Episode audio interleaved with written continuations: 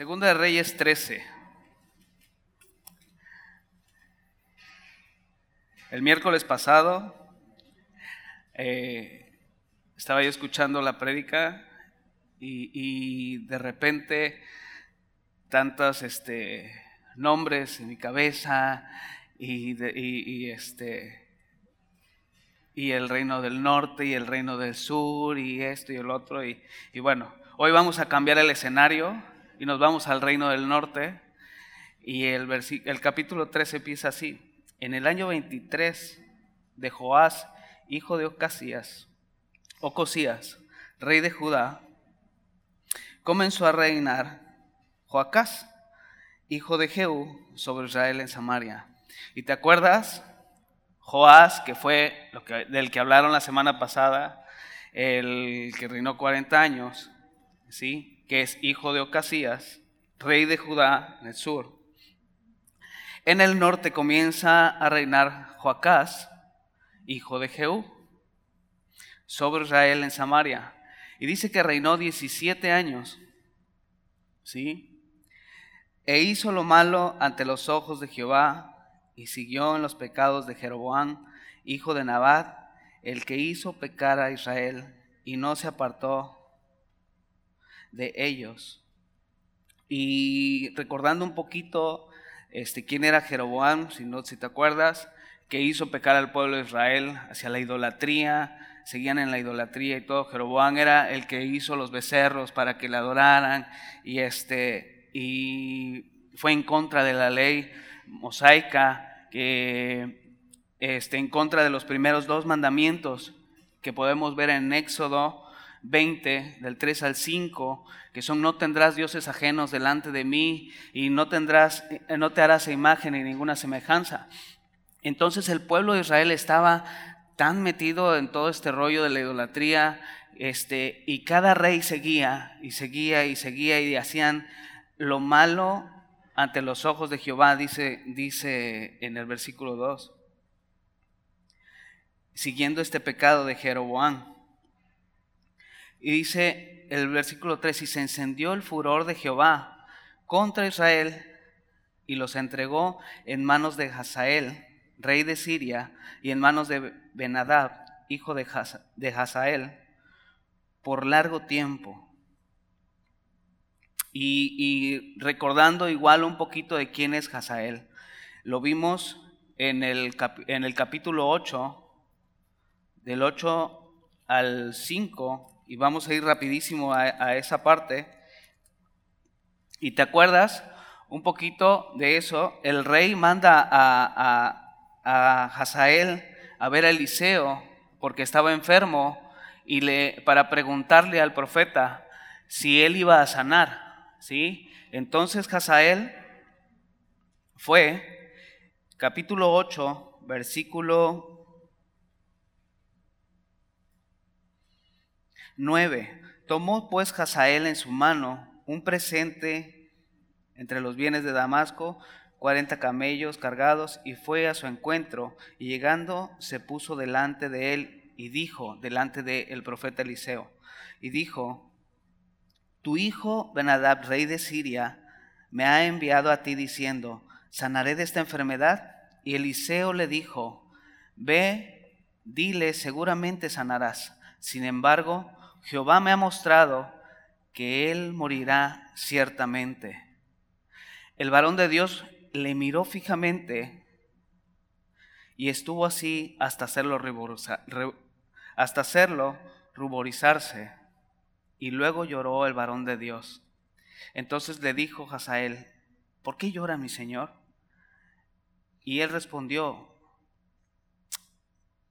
porque sé el mal que harás a los hijos de Israel. A sus fortalezas pegarás fuego y a sus jóvenes matarás a espada. Y estrellarás a sus niños y abrirás el vientre de sus mujeres que estén en cinta. Y Asael dijo, pues, ¿qué es tu siervo este perro para que haga tan grandes cosas? Y respondió Eliseo, Jehová me ha mostrado que tú serás rey de Siria. Y entonces nos regresamos al, al, capítulo 13 y es de esto de lo que está hablando, cuando Dios, por enojo hacia el pecado de Israel, los entrega a Siria y los entrega a Hazael cuando Hazael ya era rey. Y entonces esto que estaba diciendo Eliseo era por lo que estaba pasando el pueblo de Israel. ¿Sí? Entonces Israel en este momento estaba pasando por ese tiempo. Y Joacás, versículo 4, más Joacás, en presencia, oró en presencia de Jehová. Y Jehová lo oyó porque miró la aflicción de Israel, pues el rey de Siria lo afligía. Y dio Jehová Salvador a Israel. Y, y esta parte me encanta porque ahora que hemos estado viendo, si estás eh, eh, en, en, este discipulado de, manso y humilde, estamos conociendo el corazón de Dios eh, y vemos su gracia, su misericordia, su amor para con nosotros. Y obviamente Israel tenía una consecuencia a su pecado. Y Dios lo entrega a lo que ellos querían. Querían idolatría y entonces Dios los entrega a eso. Está bien, eso es lo que quieres, aquí está. Pero Él solamente estaba esperando. No importaba quién fuera, que clamaran a Él y se acercaran a Él. Y dice que Él escuchó su oración. Escuchó la oración de Joacás porque miró la aflicción de su pueblo. Él está mirando la aflicción, cómo su pueblo está afligido, cómo lo están afligiendo, cómo está sufriendo, cómo está lo que está pasando en ese momento. Y Joacás ora en presencia de Jehová y Jehová lo oye. Y dice que mirando la aflicción de Israel, dio Jehová un Salvador a Israel y vemos el, impresionante corazón de Dios y su misericordia. No le importó que el pueblo de Israel estuviera adorando otros dioses, no le importó que el pueblo estuviera viviendo en pecado, ¿sí? que, hiciera eh, eh, que hiciera lo malo delante de él, él solo estaba mirando su aflicción. Él solo estaba mirando la aflicción de su pueblo. Y date cuenta, el furor de Dios era contra el pecado de Israel, pero su gracia y su perdón se inclinaban hacia su pueblo al ver su aflicción. Y él oyó, dice la palabra de Dios, y dio un Salvador. Y lo mismo es en estos tiempos con nosotros. Él ve la aflicción de cada uno de nosotros y ve nuestro pecado y sabía que necesitábamos un Salvador. Sabía que por nosotros mismos, por nuestro propio pecado, no, no podíamos tener salvación. Necesitábamos misericordia y necesitábamos gracia. Y Él estaba viendo nuestra aflicción. Y Él dio un Salvador para que tú y yo pudiéramos alcanzar gracia y misericordia nos dio a Jesucristo, nos dio a Jesús para que pudiéramos salvarnos. Necesitábamos un Salvador y Dios nos los otorgó.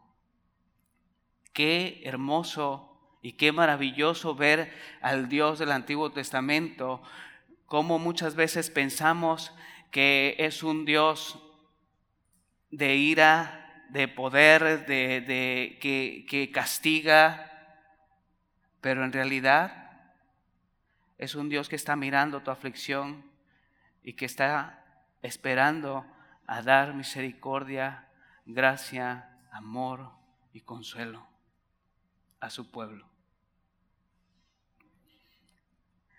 Versículo 5, y dio Jehová Salvador a Israel, y salieron del poder de los sirios, y habitaron los hijos de Israel entiendas como antes. Con todo eso, de esto, no se apartaron de los pecados de la casa de Jeroboam, el que hizo pecar a Israel. En ellos anduvieron y también la imagen de acera permanecía en Samaria. Porque no había quedado gente a Joacás, sino cincuenta hombres a caballo, diez carros y diez mil hombres de, a pie, pues el rey de Siria los había destruido y los había puesto como polvo para hollar. Y date cuenta, de repente nos preguntamos, leemos, leemos estos pasajes de la Biblia, leemos parte de la historia de Israel y nosotros mismos decíamos, ¿qué onda con el pueblo de Israel? ¿Qué onda con estos tipos? Dios teniendo misericordia y, ellos corren a Dios y vuelven a lo mismo. Y corren a Dios y vuelven a lo mismo. Y date cuenta, muchas veces somos como el pueblo de Israel somos igualitos, somos bien fáciles para leer y criticar al pueblo de Israel, pero nosotros muchas veces somos iguales. Tenemos aflicciones, tenemos eh, problemas, tenemos luchas y corremos al Señor. Y Dios nos ayuda y Dios nos rescata y, y Dios nos limpia y de repente, ¡pum!, volvemos a lo mismo, volvemos a lo mismo. Y a veces somos tan ellos, a veces somos tan pueblo de Israel. Y parte del problema del pueblo de Israel es que muchas veces, y, parte de nosotros también, muchas veces no nos arrepentimos debido al sufrimiento, que nos arrepentimos debido al sufrimiento que estamos pasando y no debido al pecado. Muchas veces corremos a Dios por, por los problemas, por el sufrimiento, por la situación, en vez de correr a Dios para que nos limpie, nos perdone, nos restaure. Y eso pasaba con el pueblo de Israel. Y eso mismo pasaba. Con todo eso no se apartaron de los pecados. Versículo 8. El resto de los hechos de Joacás y todo lo que hizo y sus valentías no están escritos en el libro de las crónicas de los reyes de Israel. Y durmió Joacás con su padre y lo sepultaron en Samaria y reinó en su lugar Joás, su hijo. Y, y me daba risa porque de repente no entendía y bueno, ¿quién es este Joás? Y, no que había otro Joás. Y, a ellos yo creo que les gustaba complicarse un poco y platicando este, con un amigo y, platicábamos del tema y me decía, este, es que entre el reino del norte el reino del sur, de repente nacía un hijo y le, ponían un nombre y entonces el, el el otro rey del, norte tenía un hijo, entonces vamos a ponerle igual, el mismo nombre, ¿para qué? Era como que una competencia, era como que una guerra y este y a ver cuál de los dos va a ser mejor y cuál de los dos va a ser mejor rey y luego de los dos no se hacía ni uno. Y era Joás del norte y Joás del sur y Joás del este y del oeste. O sea, e, era súper complicado y todavía vienen y nos los complican a nosotros porque es un rollo de repente entenderle, ¿no? Y eh, luego eh, platicando así, dice, ay, es que eso de los nombres, la verdad es que yo no le entiendo nada, tal, hijo de tal, hijo de tal, hijo de tal, pues sí, es, es de repente complicado, pero si ponemos atención, si estudiamos un poquito y, y vemos, este, pues vamos viendo qué personajes son. Pero lo más importante no eran los nombres de estas personas, sino lo que estaban pasando y, lo que hace Dios en la vida de ellos y lo que está haciendo Dios en la vida de nosotros. Y entonces dice que en el año 37 de Joás, rey de Judá, comenzó a reinar Joás como otra vez, rey, eh, hijo de Joacás, sobre Israel en Samaria. Y acuérdate, en el capítulo 12 hablábamos de Joás con Dani, rey de Judá, y en este capítulo 13 estamos hablando de Joás, hijo de Joacás, rey de Israel. ¿Sí? Estamos en otro, eh, eh, en, en otro lado. Pero ponían los nombres parecidos, porque era como que una competencia, era una guerra. Y entonces, este, este Joacás es nieto de Jehú, en el cual, si te acuerdas, Dios le da eh, una promesa a Jehú y le dice que hasta la cuarta generación iba a, a, su descendencia iba a reinar en Israel. Y entonces Joacás, este, este Joás, hijo de Joacás, es el nieto de Jehú. ¿Y qué crees? Para no variarle un poco, en el versículo 11 dice, e hizo lo malo ante los ojos de Jehová. No se apartó de todos los pecados de Jeroboam, hijo de Nabad, el que hizo pecar a Israel. En ellos anduvo. Los demás hechos de Joás y todo lo que hizo y el esfuerzo que con, con que guerreó contra Amasías, rey de Judá, no está escrito en el libro de las crónicas de los reyes. Y durmió Joás con sus padres y se sentó Joroboán sobre su trono y Joás fue sepultado en Samaria como los reyes de Israel. Y no se habla mucho en, este capítulo de Joás. Eh, simplemente da algunos detalles, todo lo que hizo, el esfuerzo con que guerreó, todas las a lo mejor victorias que pudo tener. Y Joás, puedes tener varias victorias, puedes hacer muchas cosas, puedes esforzarte día a día, guerrear tus batallas y tu nombre no estar escrito en el libro de la vida. Puedes tener muchas victorias y puedes esforzarte, pero sin Dios no te sirve de nada.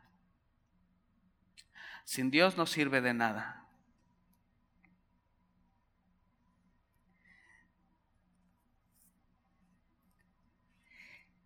En el versículo 14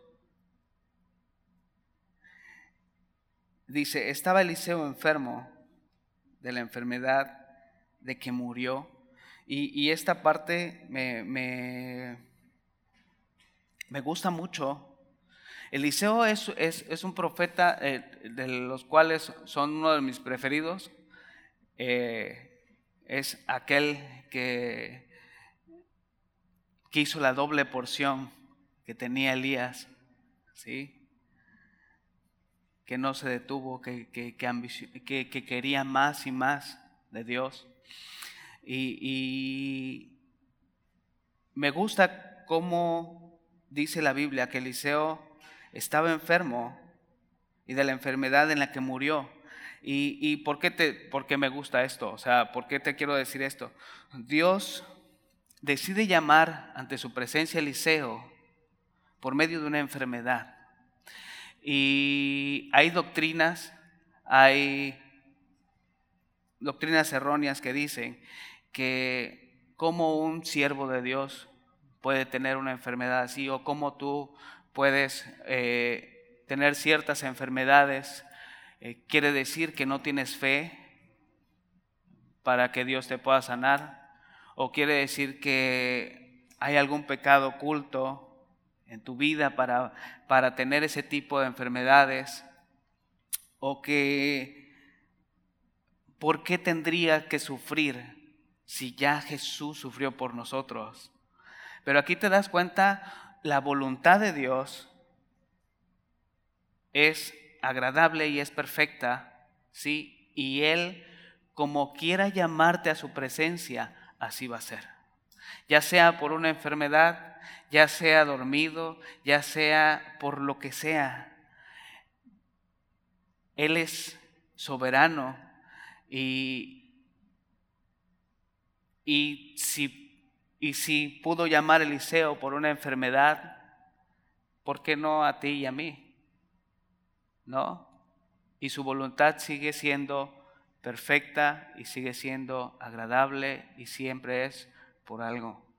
Y entonces está eh, eh, estampado aquí en la Biblia, en el versículo 14, de que Eliseo, estando enfermo y de la enfermedad de que murió, y dice, que descendió a él Joás, rey de Israel, del que estábamos hablando.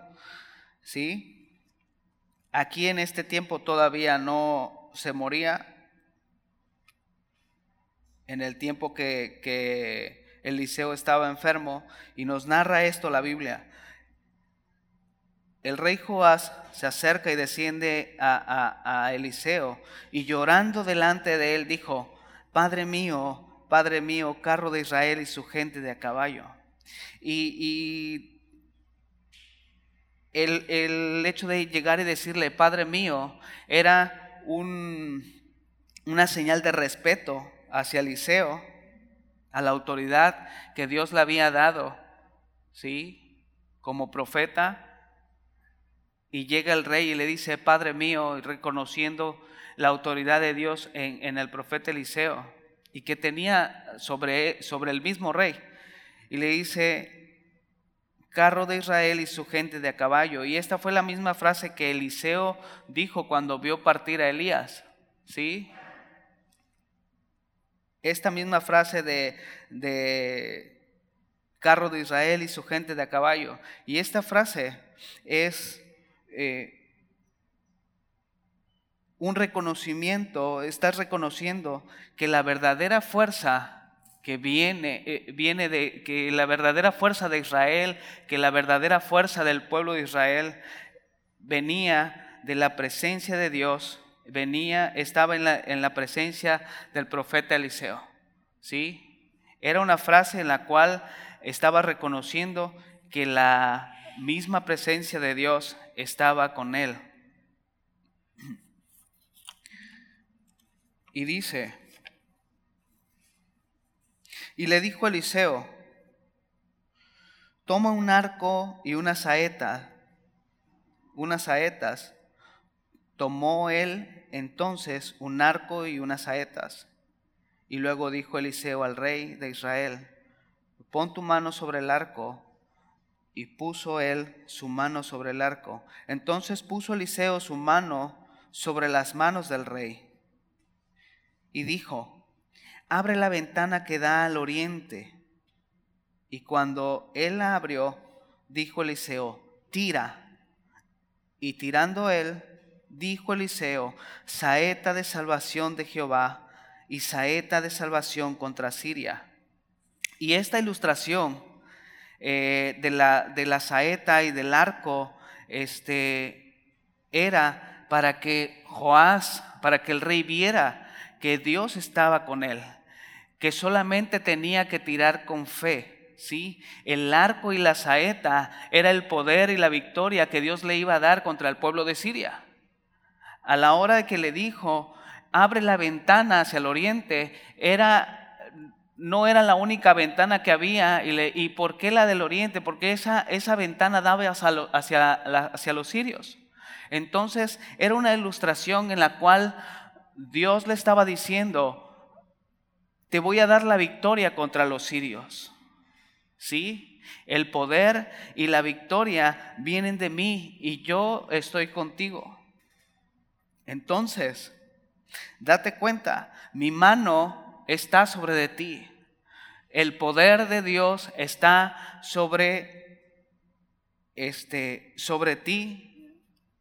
Solamente tienes que creer y tienes que tirar con fe.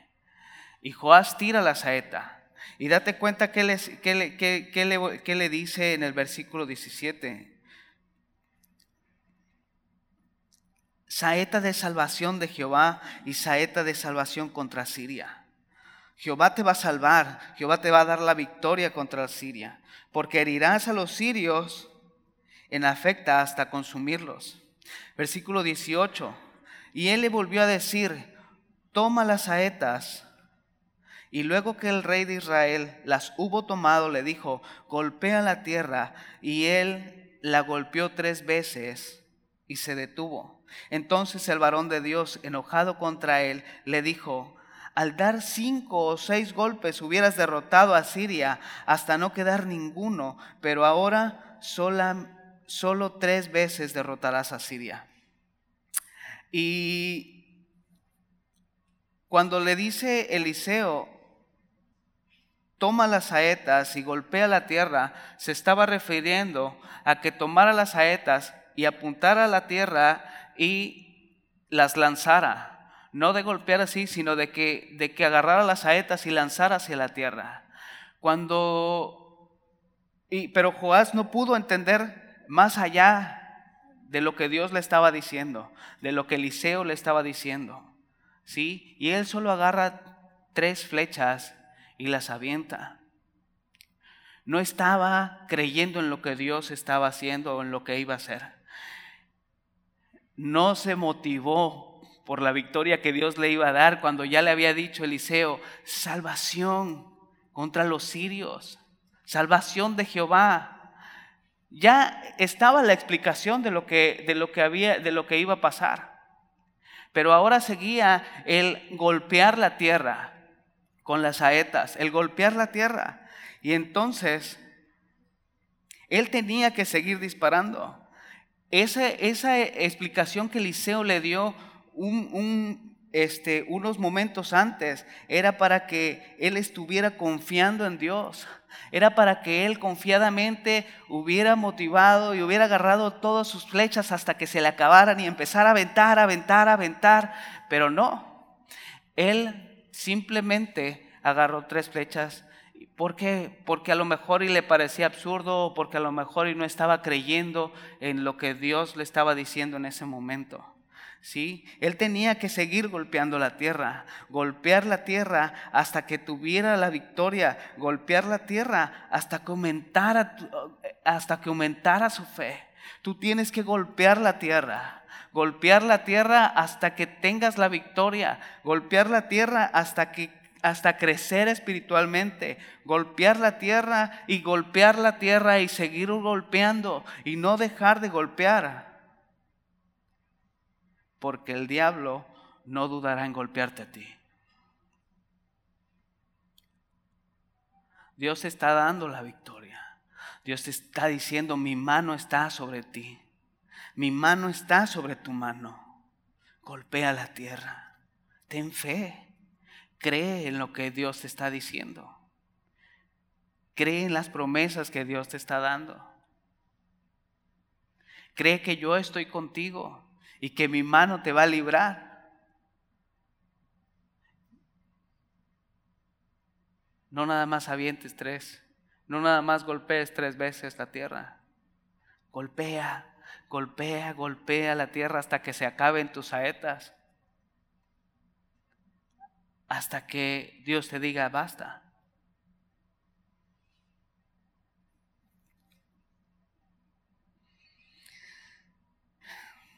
Entonces el varón de Dios, enojado contra él, le dijo, al dar cinco o seis golpes hubieras derrotado a Siria hasta no quedar ninguno. Pero ahora solo tres veces derrotarás a Siria. Si unos versículos antes me hubieran dicho, no me hubieran dicho que Eliseo estaba enfermo y que murió de esa enfermedad, yo pienso que se hubiera muerto de lo enojado.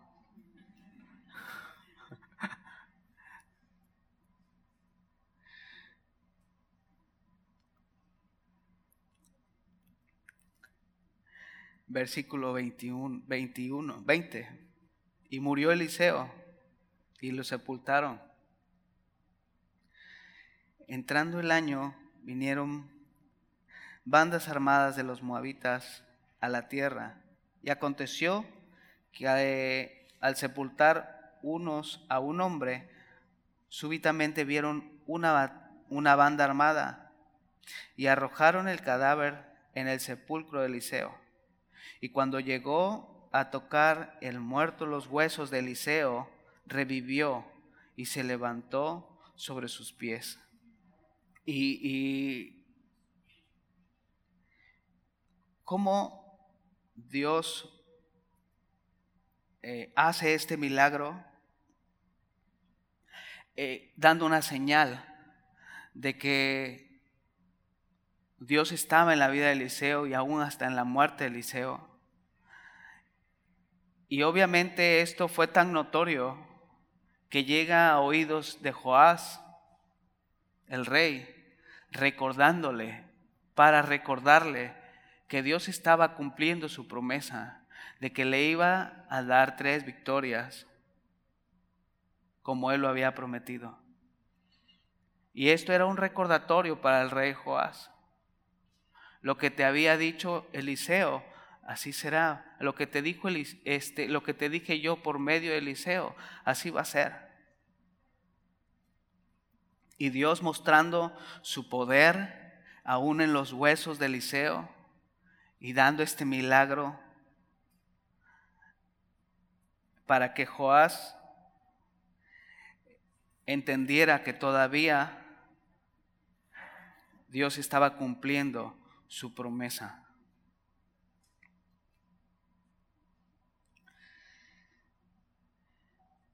Asael, pues, rey de Siria, afligió a Israel todo el tiempo de Joacás, mas Jehová tuvo misericordia de ellos y se compadeció de ellos y los miró a causa de su pacto con Abraham, Isaac y Jacob, y no quiso destruirlos ni echarlos delante de su presencia hasta hoy. Y volvemos a ver lo maravilloso y lo hermoso que es Dios con su pueblo, lo misericordioso y lo grande. En el Salmo 86, 15 y en el Salmo 103, 8 dice que Dios es misericordioso y clemente, lento para la ira y grande en misericordia.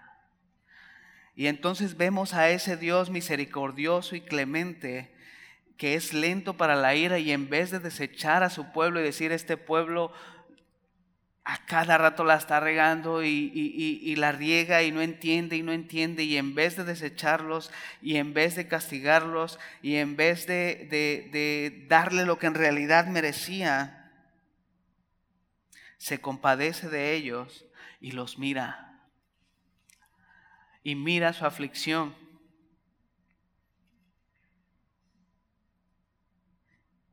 Y no quiso destruirlos ni echarlos delante de su presencia. Él quería estar con ellos.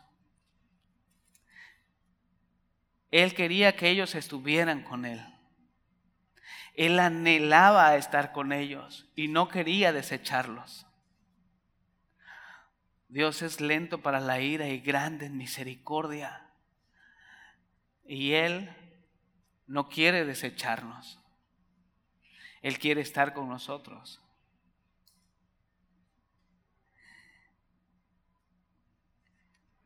Él mira tu aflicción.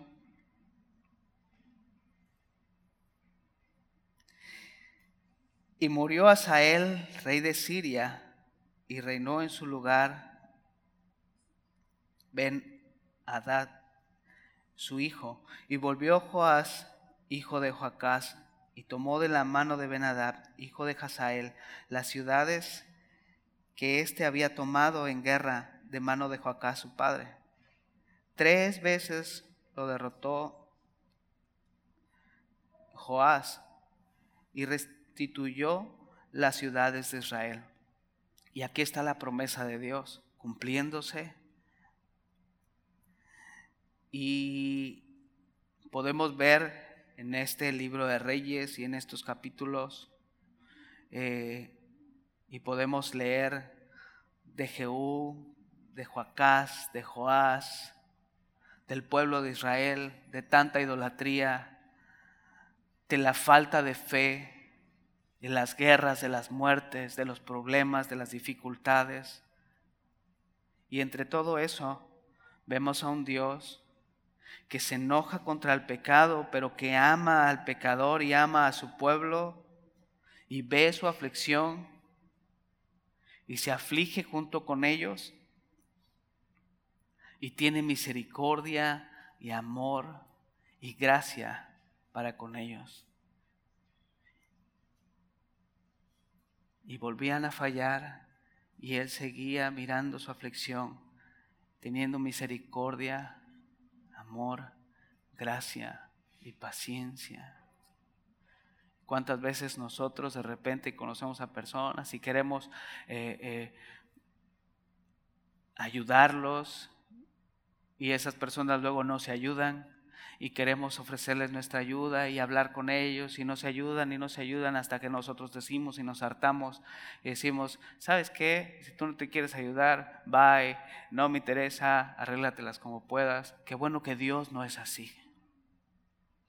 Qué bueno que Dios es lento para la ira y grande en misericordia. Porque ¿qué sería de nosotros si no tuviéramos a este Dios de la Biblia? Aquel que vio nuestra necesidad y ve nuestra aflicción y nos dio a su Hijo Jesucristo, para que podamos tener salvación, para que podamos tener vida eterna.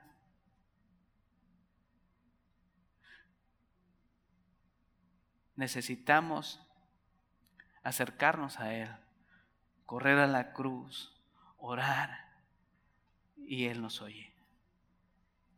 ¿Oramos? Señor, te damos gracias. Gracias porque tú nos enseñas y nos muestras tu corazón en la Biblia